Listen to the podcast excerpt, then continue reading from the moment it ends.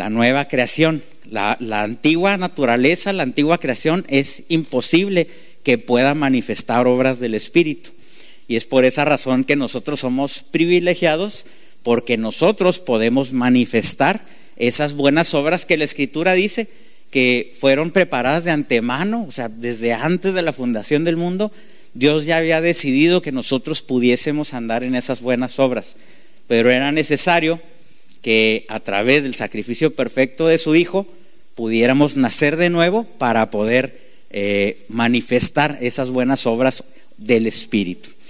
Entonces, eh, nosotros si vemos cuando Jesús estuvo de paso, por decirlo así, en esta tierra, pues no necesariamente, aun y cuando él dio ciertas indicaciones, aun cuando hacía mención de algunas cosas, no sé si recuerden que hay una parte en los evangelios donde decía, yo sé que ustedes, parafraseando un poquito, ¿no? Yo sé que ustedes han oído que ojo por ojo y diente por diente, mas yo les digo que hay que perdonar a quienes les ofenden, etcétera, ¿no? Había una contraparte y ya estaba marcando de alguna manera no necesariamente reglas, sino lo que tendría que ser normal en una nueva naturaleza. Lo que iba a suceder a través del nuevo nacimiento, a través de manifestar la vida de Cristo en nosotros.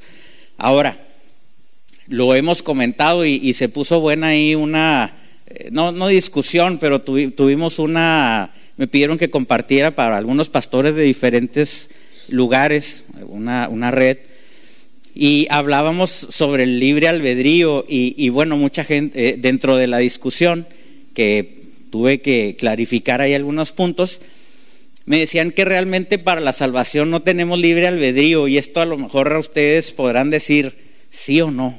Y, y, entiéndase libre albedrío como el tener nosotros la propia decisión de aceptar o no. Como la escritura dice que fuimos escogidos desde antes de la fundación del mundo, aquí viene una eh, de alguna manera un aspecto donde podríamos decir que de alguna manera no fue necesariamente nosotros, ¿no? sino que Dios mismo ya tenía ese plan, esa, situación. Pero curiosamente, aun y cuando ya Dios, sabiéndolo todo, eh, sabía quiénes le aceptaríamos o quiénes no le aceptarán, eh, es interesante y, en ese momento no lo, no, lo, recordé, pero después analizando un poco me, me recordé que si ustedes se acuerdan, también hay un pasaje que dice que el Espíritu Santo es quien convence de pecado, por cuanto todos pecaron, ¿verdad? De pecado, de justicia y de juicio. Entonces, eh, qué interesante que aun y cuando ya estábamos escogidos y todo, llega a haber un convencimiento a nivel del alma.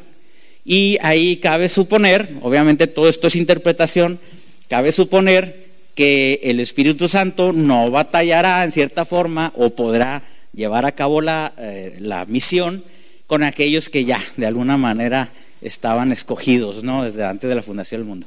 Esto es algo difícil. Yo les comentaba a las personas que a veces hay ciertas cosas en las escrituras que nos ponen a pensar mucho, ¿no? Y, querer tratar de entender.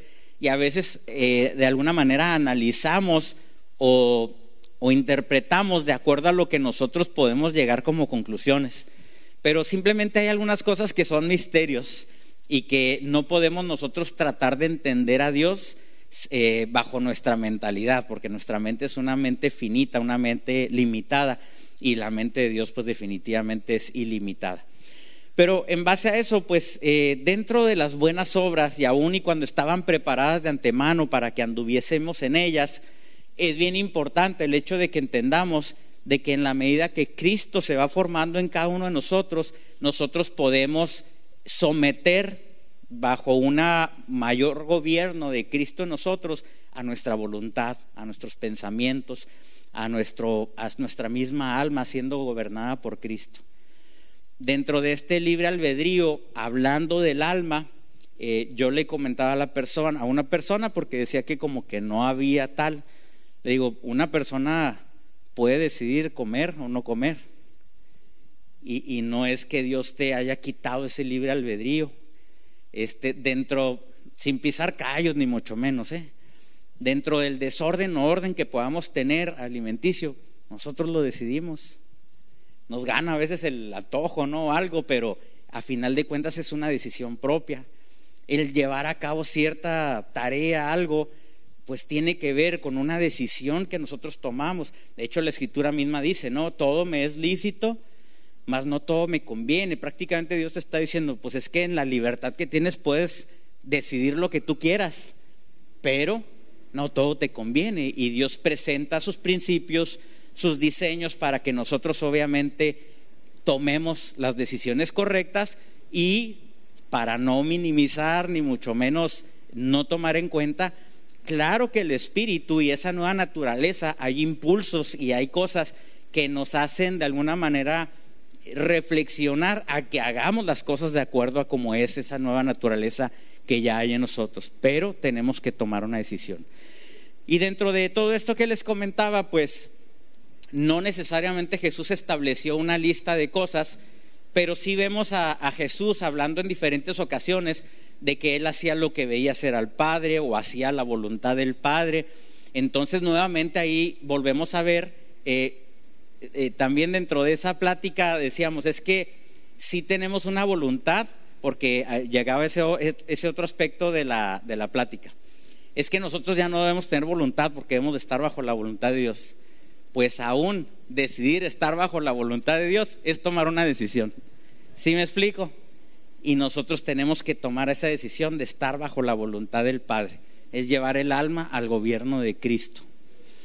Entonces, eh, algo que es interesante es de que Jesús, por su paso por la tierra, algunos de nosotros podríamos pensar que los milagros los hizo por buena gente, los milagros los hizo, no sé, por diferentes, cada uno de nosotros podríamos eh, pensar diferentes situaciones. Y no digo que en algunos de ellos no estén involucrados algunos aspectos de los que pudiéramos pensar, pero la escritura habla de prodigios, señales y milagros. Y esto tenía que ver con el cumplimiento profético de lo que Jesús vendría a hacer y que de alguna manera eh, pudiera ser identificado bajo lo que se tenía que cumplir en ese tiempo. Entonces, definitivamente las obras que Jesús realizaba eran obras del Espíritu porque estaba siendo guiado por el Padre y todo esto estaba dentro de un propósito. Y yo quiero comentarlo, probablemente después lo enfatice un poco más, pero ¿sabían ustedes que la cruz se sigue dando todos los días de nuestra vida? Y no estoy hablando solamente de la cruz en cuanto a esa forma de morir al yo cada día, que es indispensable y necesario, no quiere decir, y recuerden, que en lo espiritual fue un solo sacrificio y para siempre, y ahí quedó resuelta, ¿verdad? Nuestra nueva naturaleza, el ser hijos de Dios, etcétera. Pero a nivel del alma, tenemos que estar eh, eh, decidiendo el morir a situaciones que ya no pertenecen a esta nueva naturaleza. Pero también el aspecto de la cruz tiene que ver, eh, no sé si ustedes recuerden, hemos hablado de que normalmente se ha predicado más el aspecto de la cruz como un aspecto sustitutivo en el sentido de que Él murió en vez de nosotros, que nosotros merecíamos la muerte por ser pecadores y sin embargo Él murió por nosotros. Y eso de manera física podríamos decirlo que sí, pero en el aspecto espiritual, no sé si se acuerden que hemos puesto el ejemplo que Jesús, si tuviéramos que pensar dentro de esta concepción que acabo de comentar, poníamos un ejemplo, ¿no? Que es como si viniera un, un tráiler de esos de 18 ruedas a toda velocidad por la carretera, estuviéramos nosotros parados en, el carril por el cual viene avanzando ese tráiler hacia nosotros, y es como si Jesús dijera, eh, no, no, no vas a morir tú, nos aventara y se pusiera él y él muriera en lugar de nosotros. Esa sería una forma del entendimiento tradicional, ¿verdad? Él murió por, en vez de nosotros. Pero veíamos la otra percepción donde es como si Jesús, Jesús hombre, estuviera parado en ese carril donde viene el tráiler a toda la velocidad y nosotros estuviéramos allá afuera observando el panorama, viendo a ver qué pasaba. Y Jesús decía, ¿sabes qué? No me voy a ir solo. Así es que nos agarra, nos mete al carril y dice, vámonos. Pero era morir a esa antigua naturaleza, era morir a ese viejo hombre que no tenía remedio, era morir a ese hombre que no podía ser renovado el hombre, sino que tenía que morir para resucitar juntamente con Cristo en una nueva creación. ¿Sí se entiende el, el ejemplo? Entonces definitivamente la cruz se sigue dando todavía en estos días porque cada vez que una persona recibe a Cristo está crucificando esa antigua naturaleza, está crucificando ese antiguo hombre y está resucitando juntamente con Cristo a causa de su obra redentora. Denle un aplauso al Señor.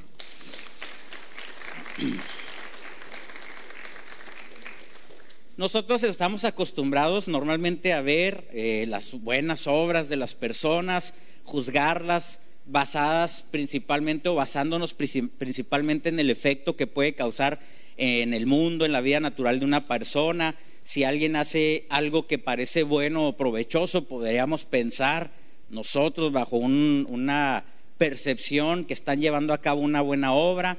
Eh, esto debe ser y, al contrario, si vemos algo que está mal, pues lo clasificamos como una mala obra. Pero si hacen, hace algo que, que tiene que ver con una buena obra, lo, explicaba a un principio, no necesariamente tiene que ver con una obra eh, guiada por el Espíritu o una obra de justicia que ya depende de nuestra nueva naturaleza.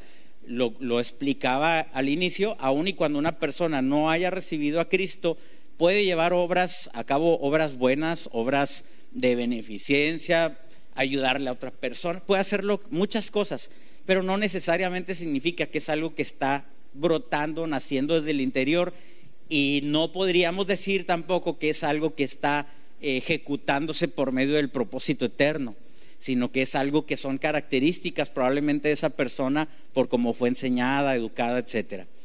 Entonces, eh, Pensamos en muchas ocasiones que juzgar la realidad de una persona o lo que está sucediendo con una persona eh, tiene que ver con el hecho de que si la persona tiene un buen corazón, si es malo, si eh, dependiendo de las cosas que esté haciendo.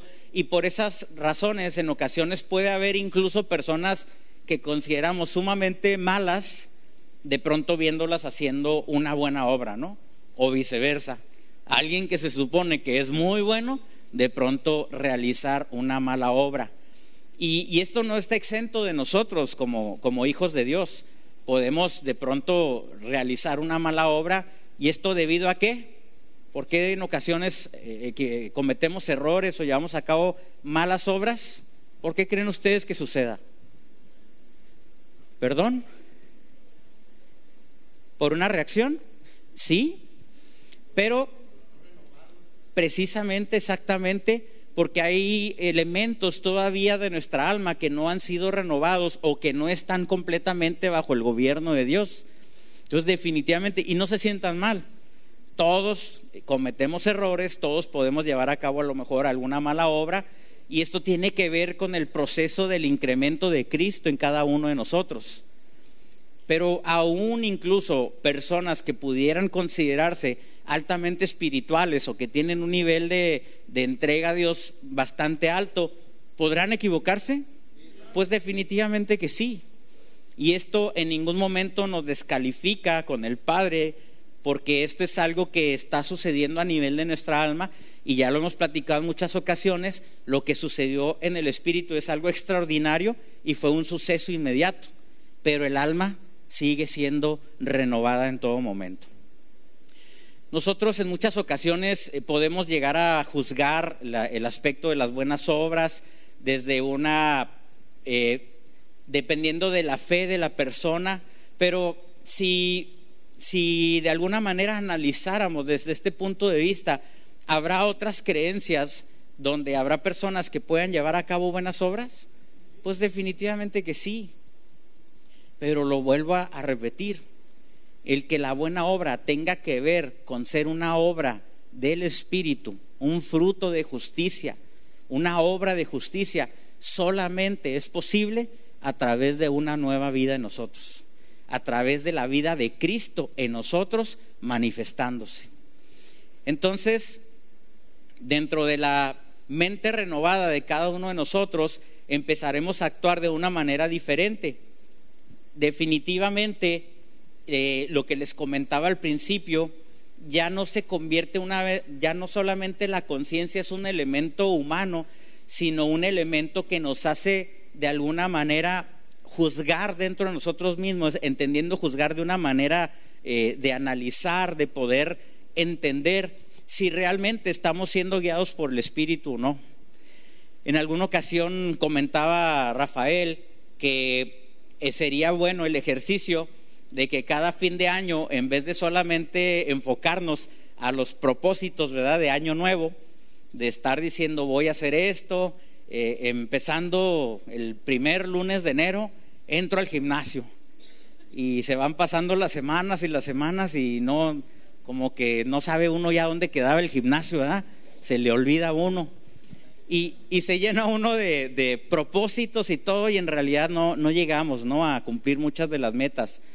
Pero algo sin un afán de juicio en ningún momento, pero decía Rafael que sería algo que nos podría servir mucho como un termómetro, es analizar qué tanto incremento de la vida de Cristo se ha manifestado en nuestra vida a lo largo del año. Y, a lo mejor uno se queda así como que pensando, ¿no? Ay, caray, ¿qué, podré decir de esa pregunta, ¿no? De ese análisis. y, como, y lo vuelvo a repetir, ¿eh? sin un afán de juicio. Pero sin ese afán de juicio, si nosotros mismos llegamos a detectar que la vida de Cristo no está siendo tan manifestada a través de nosotros, entonces quedará decir que probablemente o no nos estamos exponiendo lo suficiente a la palabra, o que a lo mejor nos estamos exponiendo, pero estamos siendo solamente, como dice la escritura, oidores y no hacedores de la palabra. O probablemente no estamos permitiéndole a esos impulsos en el espíritu, a, que Dios mismo, a que Cristo mismo sea la cabeza que gobierna nuestras intenciones para que podamos avanzar. A ver, Anita, ¿cuál era la pregunta que había hecho?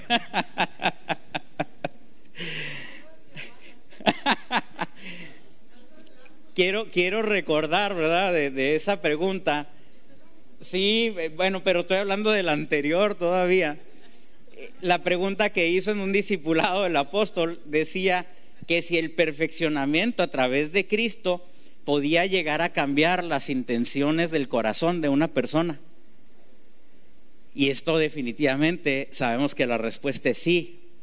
Entonces, si al análisis que pudiéramos hacer en nuestra vida no estamos viendo mucho el cambio en las intenciones de nuestro corazón, pues tendríamos que evaluar que probablemente no estamos permitiéndole a Dios que podamos ser realmente perfeccionados a nivel del alma. lo vuelvo a repetir para que no haya confusión, porque a veces hay los puristas ¿no? de, de la palabra y cómo que está hablando de perfeccionamiento si ya somos santos, justos y perfectos. Sí, somos santos, justos y perfectos en el Espíritu, pero nuestra alma está siendo procesada. Y dentro de ese eh, procesamiento del alma, ese perfeccionamiento del cual estamos viviendo nosotros, tiene que notarse y tiene que haber una expresión de esto a través de nuestra vida. Entonces, eh, eh, ¿cómo le puedo decir? Olvídese de que nosotros vayamos a estarle eh, juzgando o diciendo, oye, ya, ya que se te note, no, el perfeccionamiento. No, no.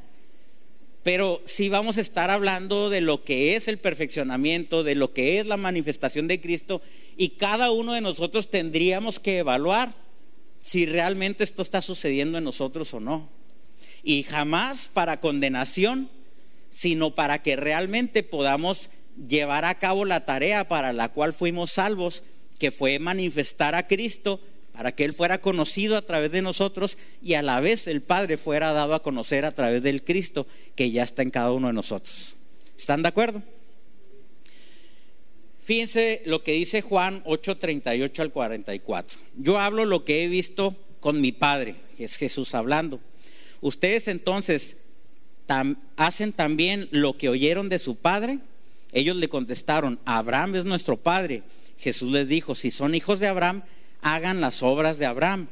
Las obras de Abraham eran obras de fe. Recuerden que a Abraham se le considera el padre de la fe. Pero ahora les dice Jesús, me quieren matar a mí, que les he dicho la verdad que oí de Dios. Esto no lo hizo Abraham. Ustedes hacen las obras de su padre.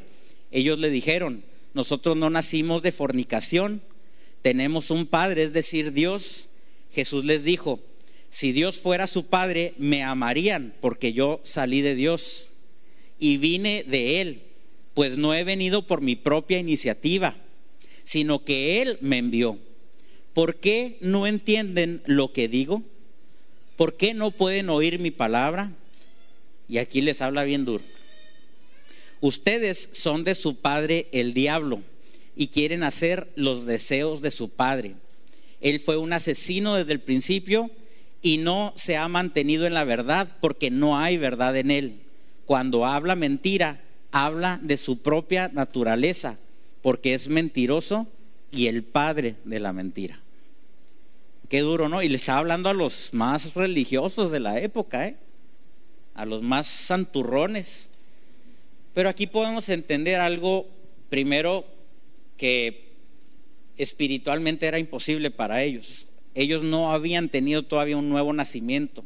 Y nosotros sabemos que cuando una persona no ha tenido un nuevo nacimiento, pues son esclavos, hemos dicho, de la ley que, de la ley del pecado y de la muerte. Se oye feo, ¿no? Pero son hijos del, de quién? Lo dijo él, no lo dijo yo, no lo digo yo.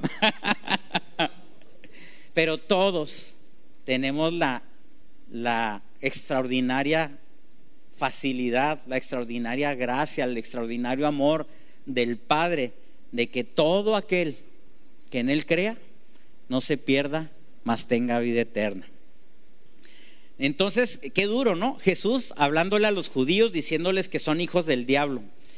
Y, recuerden tantos versículos, ¿no? Que pueblo santo, nación santa, este pueblo escogido. Imagínense qué habrán sentido cuando Jesús les dijo que eran hijos del diablo, cuando ellos se sentían que eran el único pueblo sobre la tierra, que eran los el pueblo de Dios. Pues ya si no, ya si no lo querían matar, ¿no? Oye Jesús, pues, pues ¿cómo? Pues definitivamente, pero él estaba hablando de una realidad espiritual. Eh, dice que, que, ellos era natural los deseos que tenían, incluso de matarle, porque estaban caminando dentro de los deseos del mismo Padre, no de los deseos de Dios mismo. Abraham caminó por fe y el Señor le reconoció su fe por justicia, dice Génesis 15, 6 las obras que Abraham realizaba eran obras de fe. Y, algo maravilloso en ese tiempo es que eh, dice la escritura incluso, ¿no? Eh, bienaventurados los que creen sin haber visto. Y les digo que esto es extraordinario porque en teoría tendría que ser más fácil para nosotros el poder creer, aparte de que porque ya tenemos toda la revelación en las escrituras, ellos no tenían Biblia en aquel entonces, tenían los libros más antiguos, pero no estaba escrito todavía el Nuevo Testamento, y de alguna manera ellos le creían a Dios. Ellos, obviamente Dios respaldaba su palabra con grandes milagros, ¿verdad? pero él estas personas le creían a Dios. Imagínense ustedes la fe de Abraham para que cuando Jesús, cuando Jesús, cuando Dios le pide que sacrifique a, sacrifique a su hijo, lo lleva, ¿verdad? Y esto es algo verdaderamente increíble. ¿Quién, ¿Quién de nosotros como padre podría haber accedido a sacrificar a su propio hijo creyéndole a Dios? Y es interesante porque si ustedes recuerdan, él le dijo a su hijo que iban a volver. Entonces aquí no hay más que dos sopas.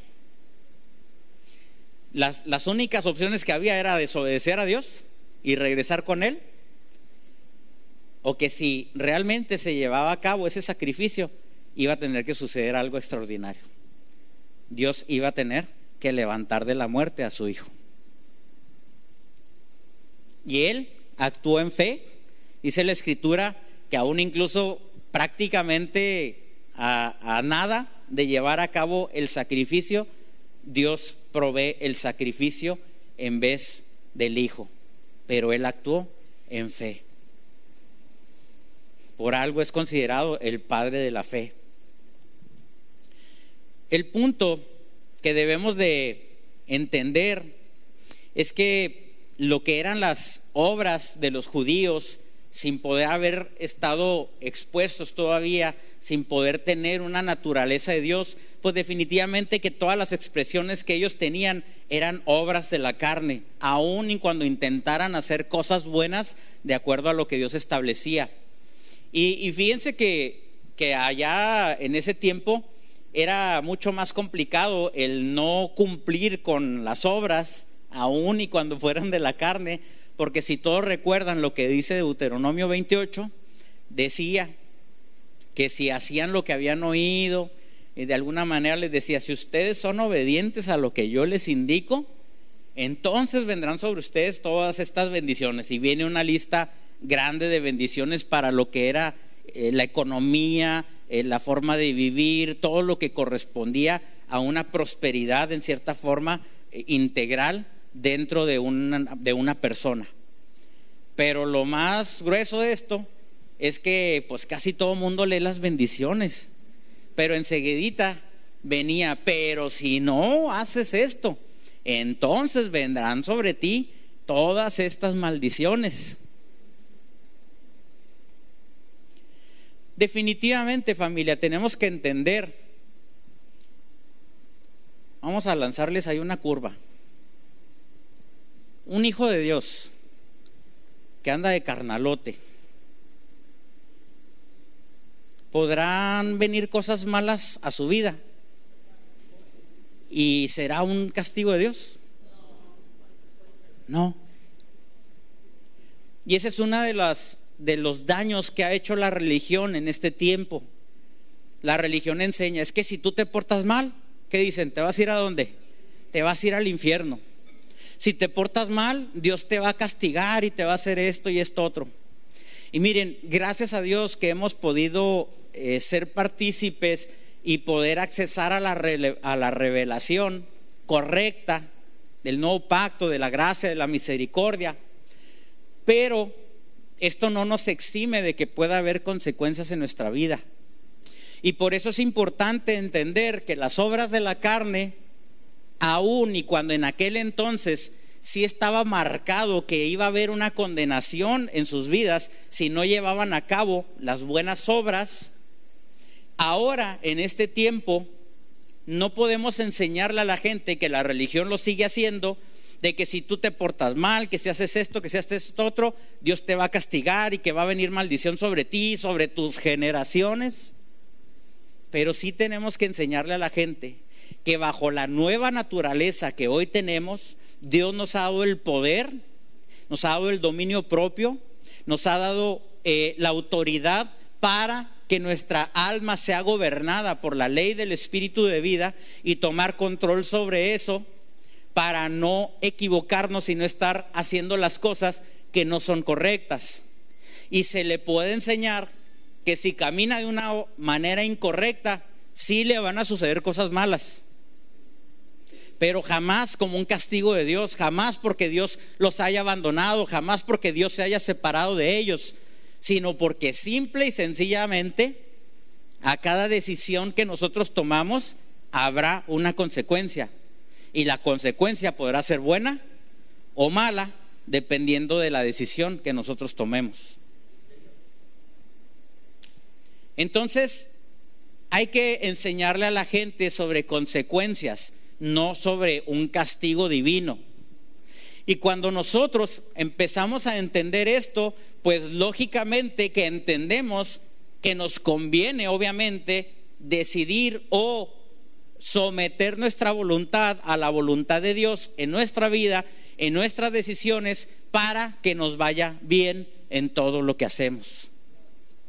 Ahora, otra vez para aquellos puristas de la enseñanza, Dice la escritura que ya fuimos bendecidos con qué? Con toda bendición espiritual. Quiere decir que Dios ya nos dio todo.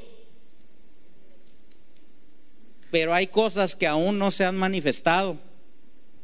Y la palabra también es clara cuando dice, en nada difiere el niño del esclavo.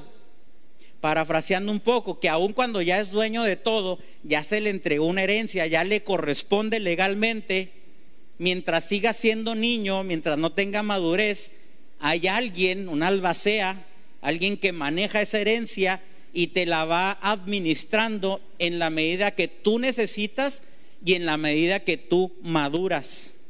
Y esa albacea es Cristo. Lo dice la palabra. Entonces definitivamente en la medida que nosotros podemos ir creciendo en madurez, que nosotros podemos ir entendiendo la palabra, que Cristo se está formando en nosotros, la herencia que ya está, ya la tenemos, todas las bendiciones nos, fueron dadas, la mayor bendición que es Cristo mismo en nosotros ya está. Pero para que esto se manifieste, tenemos que caminar de acuerdo a sus diseños.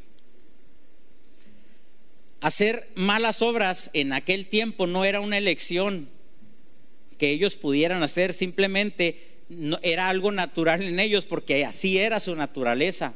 Y no podían llevar a cabo las obras del Espíritu, no las buenas obras, porque buenas obras ya dijimos que las puede llevar a cabo cualquier persona desde una óptica humana, pero obras del Espíritu no las podían llevar a cabo porque no tenían todavía la vida del Espíritu en ellos. Cuando la naturaleza de Cristo no está obrando en nosotros, no existe la posibilidad de hacer obras del Espíritu. Y aquí se quedaron muy calladitos. Nos quedamos, dijo el otro. Aún siendo hijos de Dios, si nosotros no permitimos que la cabeza sea Cristo, que Cristo sea el que gobierne nuestra alma, que Cristo sea el que gobierne nuestra vida, a lo mejor podremos manifestar una buena obra humana, pero no se estará manifestando lo que Él quiere manifestar a través de nosotros por no rendir nuestra alma a Él.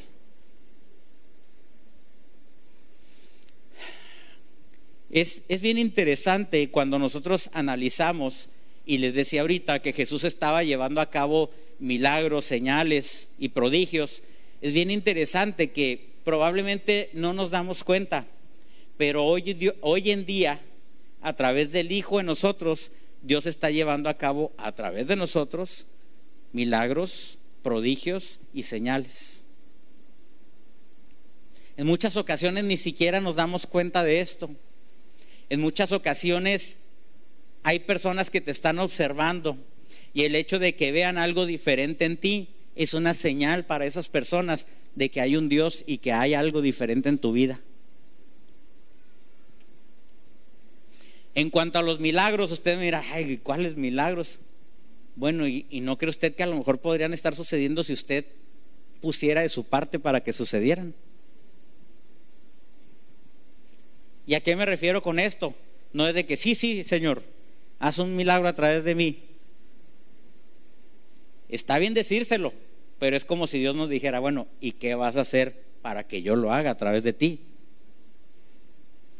Recuerden que Jesús mismo dijo, las cosas que yo hice y aún mayores haré, dice haré, ustedes harán en mi nombre. ¿Cuántos de nosotros estamos haciendo en su nombre que sucedan los milagros? ¿Cuántos de nosotros estamos orando por aquellos que lo necesitan? ¿Cuántos de nosotros estamos orando por enfermos? Yo les comento en ocasiones, ¿no? Y, no, por favor, no contesten. Pero si yo dijera ahorita, levanten la mano los que en este año han orado por más de 30 personas.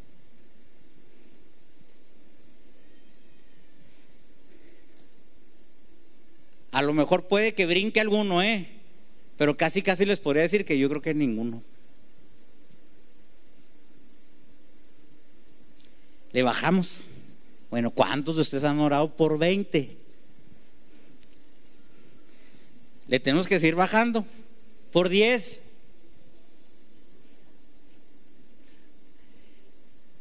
Entonces, ¿qué estamos haciendo realmente nosotros como hijos de Dios para que esas obras del Espíritu, esas buenas obras del Espíritu, empiecen a suceder a través de nuestra vida. Y, no se me, como decimos aquí en México, ah, no se me agüiten, no, no se me pongan tristes, no, no. Esto no lo estoy haciendo para juzgarles, porque eh, también me estoy hablando para acá, ¿verdad? Ahorita me veo ahí en la transmisión y me pongo a oírme yo mismo. Que por cierto, ahora no invité para que compartieran, compartan por favor ahí. Claudia, se me olvidó compartir ahí a redes si puedes compartir. Entonces, este, definitivamente esa no es la razón. La razón es que nosotros podamos entender que yo les preguntaría esto. ¿Creen ustedes que Cristo quiera sanar personas hoy en día? ¿Y cómo lo va a hacer? A través de nosotros. ¿Creen ustedes que Cristo quiera hablar, por ejemplo, como con esa mujer samaritana? Y, también no se me vayan a hacer muy los Jesús, vean decirle, eh, te casaste cuatro veces y estás con el quinto y no, no, no, no, no, no. Lo que estaba ejemplificando ahí Jesús no es para que usted le saque la lista de cosas a su vecino, a su vecina. No, es de que le hable de que verdaderamente en Dios hay ríos de agua viva. Que hay agua de la que cuando uno toma de esa agua jamás vuelve a tener sed. Que aquellas personas que tienen problemas, una vez que conocen a Cristo, su vida puede ser diferente.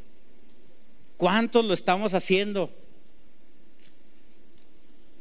Y se los vuelvo a repetir, no, no es una situación de juicio, de crítica, es que debemos reflexionar, es que créame, es bien padre cuando nos dicen, no, es que tú ya eres más que vencedor y, y tú eres la justicia de Dios ah, por Cristo y eres esto, y nosotros acá cada vez se nos hincha más el pecho, ¿no? Cuando escuchamos todas esas cosas. Bueno, ¿y por qué somos tan egoístas para no desear que otros que no son eso puedan ser también, igual que nosotros, todas esas cosas buenas que sabemos? Dice Juan 9, 4, 5, me es necesario hacer las obras del que me envió. Entre tanto que el día dura, la noche viene, cuando nadie puede trabajar, entre tanto que estoy en el mundo, luz soy del mundo. Y esto es bien interesante porque eh, muy probablemente en ese versículo Jesús se refería a la noche, cuando menciona ahí la noche, al momento en el que iba a morir en la cruz, probablemente, mientras la vida de Cristo estaba presente en el mundo, lo que el Padre quería mostrar se iba a estar evidenciando a través de Jesús. Voy a repetir nuevamente el versículo. Me es necesario hacer las obras del que me envió, entre tanto que el día dura. Es como si estuviera diciendo, mientras estoy aquí, tengo que estar haciendo las obras para las cuales fui enviado la noche viene cuando nadie puede trabajar, pero entre tanto que estoy en el mundo, luz soy del mundo. Entre tanto que nosotros estamos en este mundo, somos luz del mundo, porque somos la vida de Cristo expresada aquí en la tierra. Realmente le estamos permitiendo a Cristo aprovechar, si así pudiéramos llamarlo, aprovechar nuestra vida para Él ser dado a conocer. La vida de Dios estaba viviendo en una vasija y estaba manifestando. Se dice la escritura que nosotros somos como vasijas de barro, pero que lo que portamos es algo maravilloso y extraordinario porque es la vida de Dios mismo en cada uno de nosotros. Filipenses 2.13, porque Dios es quien obra en ustedes tanto el querer como el hacer para su buena intención. Y aquí ya lo habíamos explicado, que hay algunas versiones que me trae juicio a la mosca, le ando dando microfonazos, pero no le atino. Este dice Fofo que también quiere hablar la mosca. Dice que pone nosotros tanto el querer como el hacer. Y este versículo se ha malentendido en muchas ocasiones porque la gente cree que Dios va a poner en nosotros tanto el querer y como que Él lo va a hacer a través de nosotros. Hay una traducción que dice, Dios pone tanto el querer como la capacidad de nosotros para poder hacer. Y no solamente estamos hablando de la capacidad divina que es para que Dios se manifieste a través de nosotros, sino también de la capacidad que debemos de tener de decidir en nuestra alma ya, ni le estoy haciendo caso porque casi sentí como que se me iba a parar en una pestaña. decidir que estas cosas sucedan a través de nosotros. Primera de Tesalonicenses 2:13. Por esto también nosotros, sin cesar, César, ni modo, no vas a poder participar, nada, no, te chiste sangrón, ¿verdad? Por eso también nosotros, sin cesar, damos gracias a Dios de que cuando recibieron la palabra de Dios, que oyeron de nosotros, la aceptaron como la palabra de hombres, sino como lo que realmente es la palabra de Dios, la cual hace su obra en ustedes los que creen. A todos aquellos que creen, las cosas serán posibles. Ese famoso versículo, al que cree, todo le es posible. Una fe, un creer, pero con acción, con intención. Colosenses 1:29. Con este fin también trabajo, esforzándome según su poder que obra poderosamente en mí.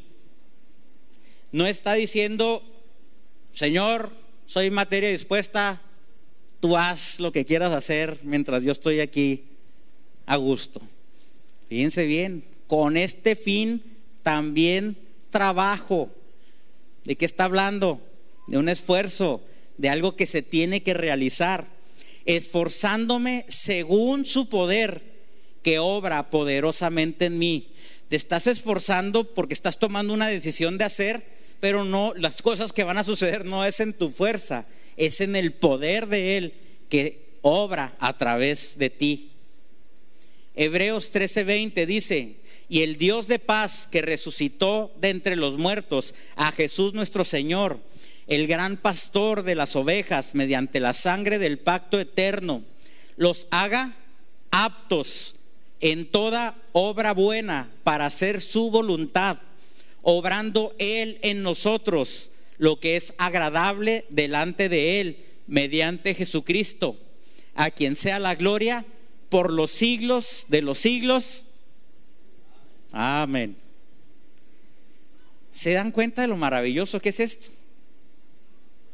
Escuche bien, entiéndalo bien y llegue a las conclusiones o al entendimiento de lo que esto significa.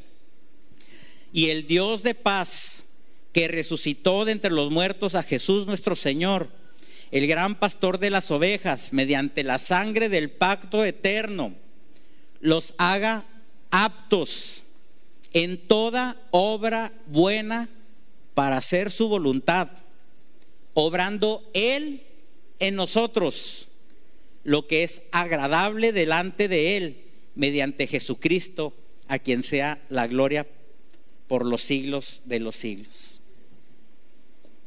Él está deseando, su voluntad es, lo que Él quiere es obrar a través de nosotros. Es que esas obras del Espíritu sean llevadas a cabo a través de nosotros.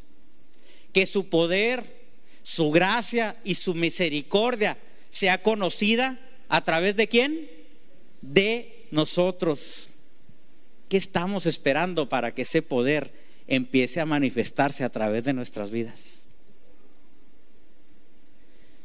Juan 15, 4 al 5. Permanezcan en mí y yo en ustedes, como el sarmiento no puede dar fruto por sí mismo si no permanece en la vid, así tampoco ustedes si no permanecen en mí. Yo soy la vid, ustedes los sarmientos.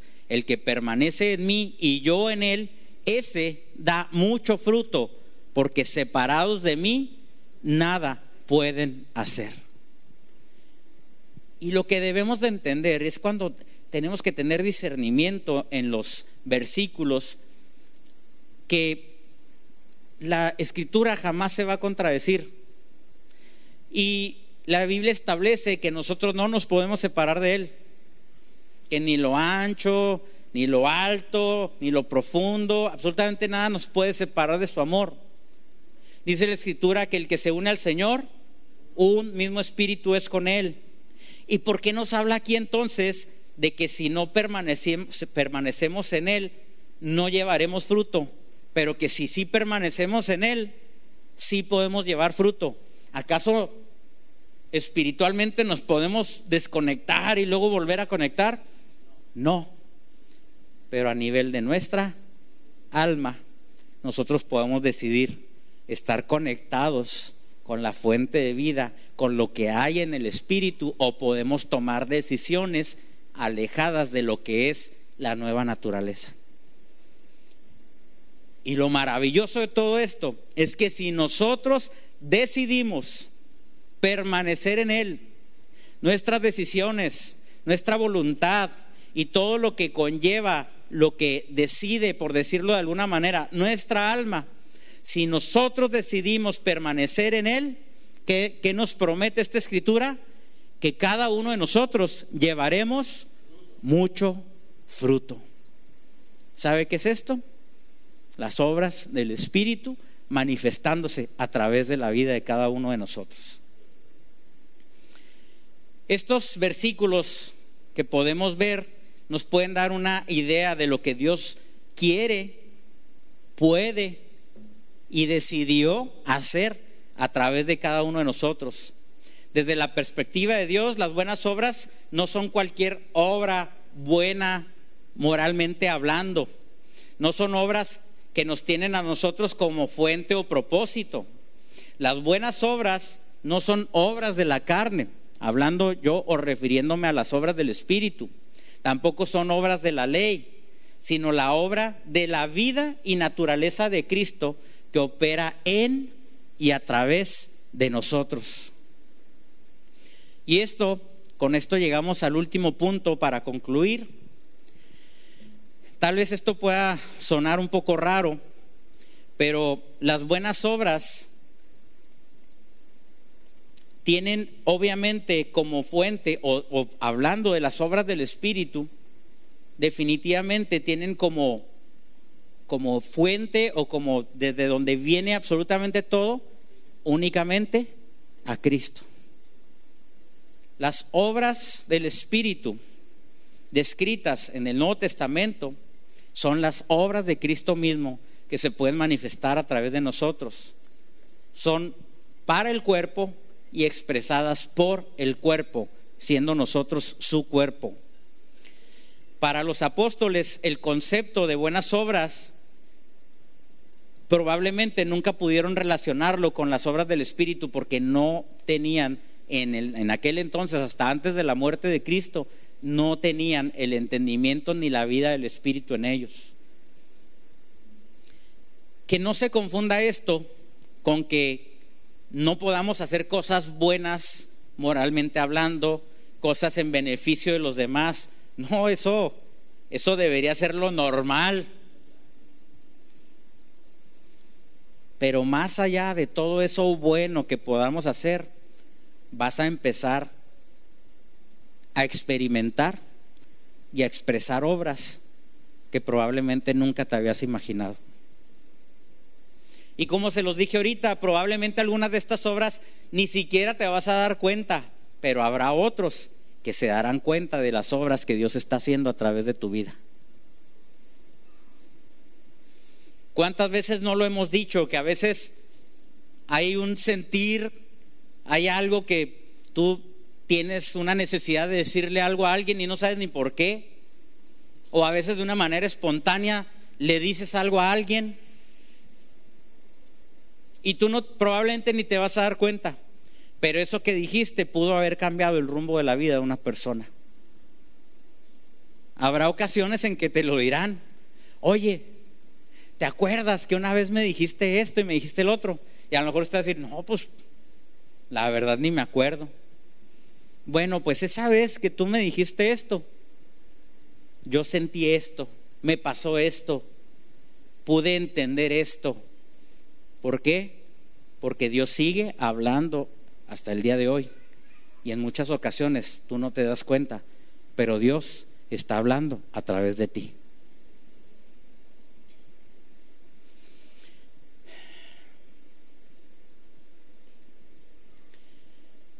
no son las obras que podamos hacer nosotros en la tierra y para la tierra las que verdaderamente importan.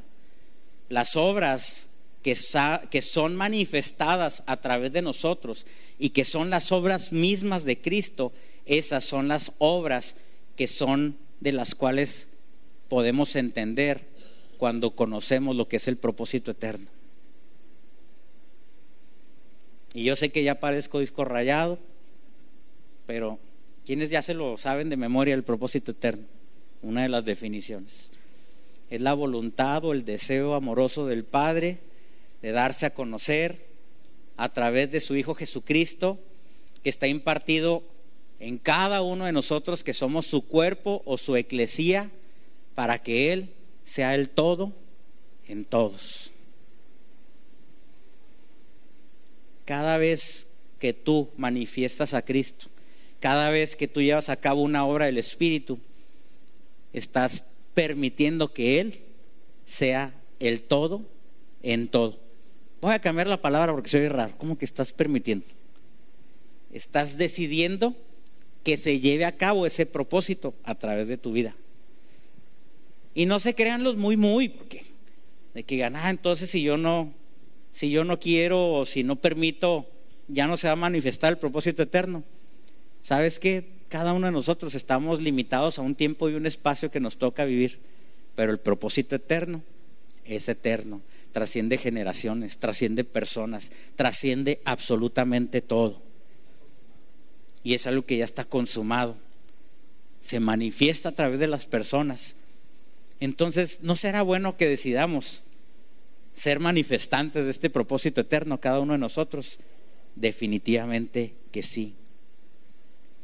Hebreos 6:10, porque Dios no es injusto como para olvidarse de la obra de ustedes y del amor que han mostrado hacia su nombre, habiendo servido y sirviendo aún a los santos.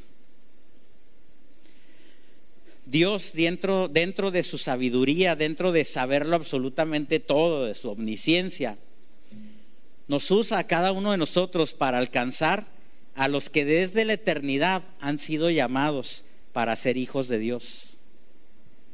Dice la escritura que cada uno de nosotros debemos de predicar a tiempo y a destiempo.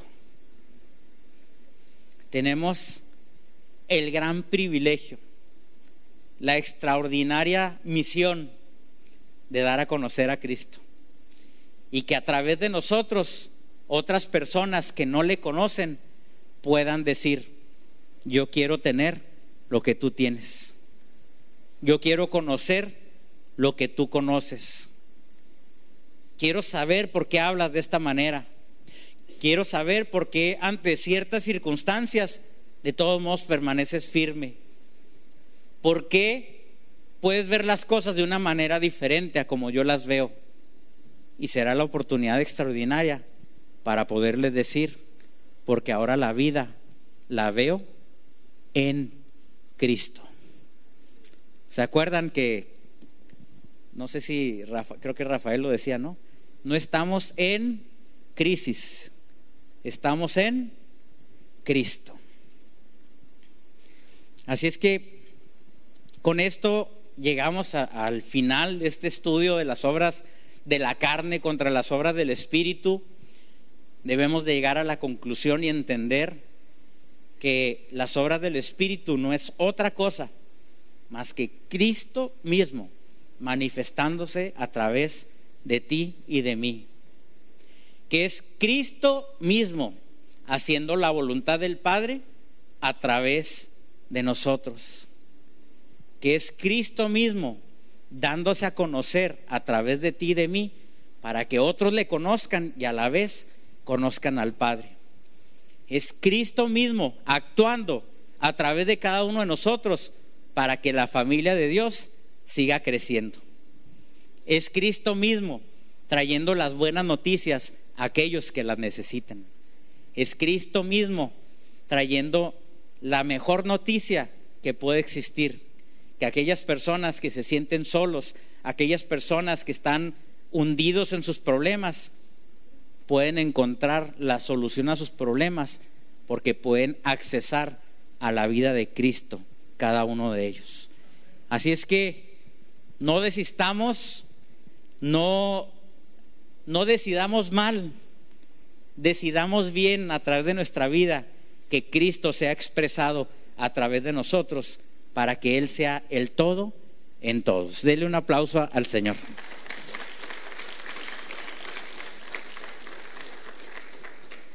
Bueno, pues con esto hemos concluido esta serie. Después vamos a estar viendo otros aspectos interesantes acerca de diferentes tipos de mentalidad, que va a ser muy interesante. Pero vamos a, continuar y pues primero quiero darles los anuncios como siempre lo hacemos. Eh, recuerden que tenemos lo que son nuestros anuncios. Muchas gracias. Tenemos nuestros anuncios de nuestras actividades normales, las cuales ya todos aquí conocemos, pero para las personas que nos están viendo a través de internet, queremos comentarles que el martes tenemos nuestra reunión de discipulado, es la clase Discipulando a las Naciones, eh, martes a las 7 de la tarde. Eh, la transmisión empieza puntualmente de las 7:15 a través de nuestra página Agua Viva para las Naciones. El miércoles tenemos nuestro eh, programa Renovando el Entendimiento, el panel de pastores, que es de 12.30 del mediodía a 1.30 de la tarde, con los pastores invitados de la red. Tenemos también el mismo miércoles a las 7 y media de la tarde, déjenme ver si creo que todavía tenemos un Sí, tenemos un programa más todavía a través de nuestra página de internet de Youth Agua Viva, que son los jóvenes de 18 años en adelante. Miércoles 7:30, hablando de la importancia de la asignación.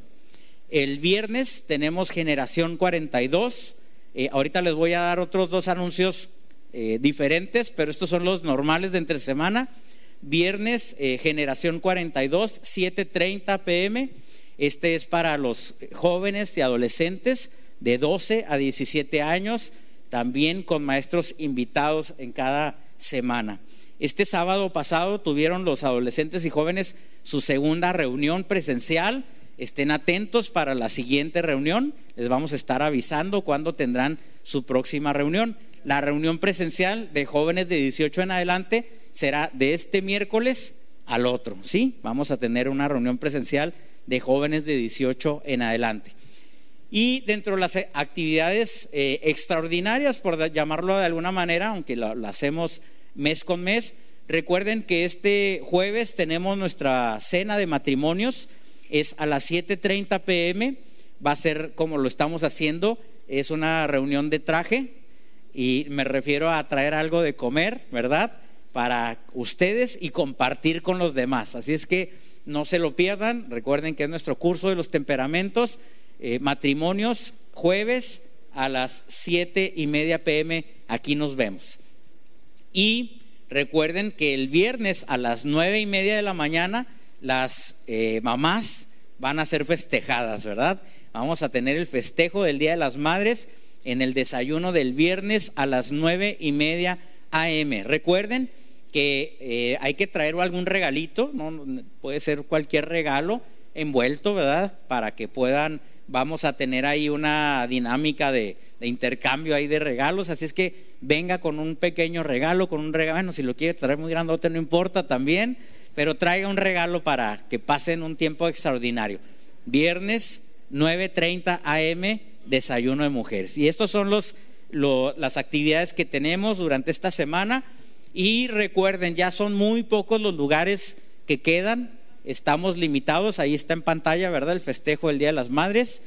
Y recuerden que para el retiro que tenemos de matrimonios es el 18 y 19 de agosto en la Hacienda Las Marías, creo que así se llama, las Marías o las Tres Marías, ¿alguien sabe? Las Marías. bueno, en la Hacienda, si necesitan más información, pueden acercarse con Claudio, conmigo, con personas que colaboran en el área de matrimonios, acérquese ahí con Leti, ella tiene la lista, quedan muy pocos lugares ya y estamos, eh, eh, hay un cupo limitado, así es que no deje al último esto porque probablemente después no alcanzaría lugar, así es que pase ahí con Leti y anótese. Bueno, pues estos son los anuncios. Ahora vamos a saludar. ¿Qué les parece si saludamos a las personas que cumplieron años en esta semana? Tenemos aquí a Ashley Noelia Alvidres, Ángel David Osaeta, Brenda Porras, Mario Alberto Gómez, Ilinda Orpinel, Paola Viridiana Ortiz, Claudia Patricia Vidaca, Rita Estela Ruiz y Leti Sandoval. ¿Qué les parece si les damos un fuerte aplauso y les decimos muchas felicidades por su cumpleaños? Bueno, generalmente pregunto, aunque no tengo ahorita anotado aquí a nadie, ¿habrá alguien que nos esté visitando por primera vez?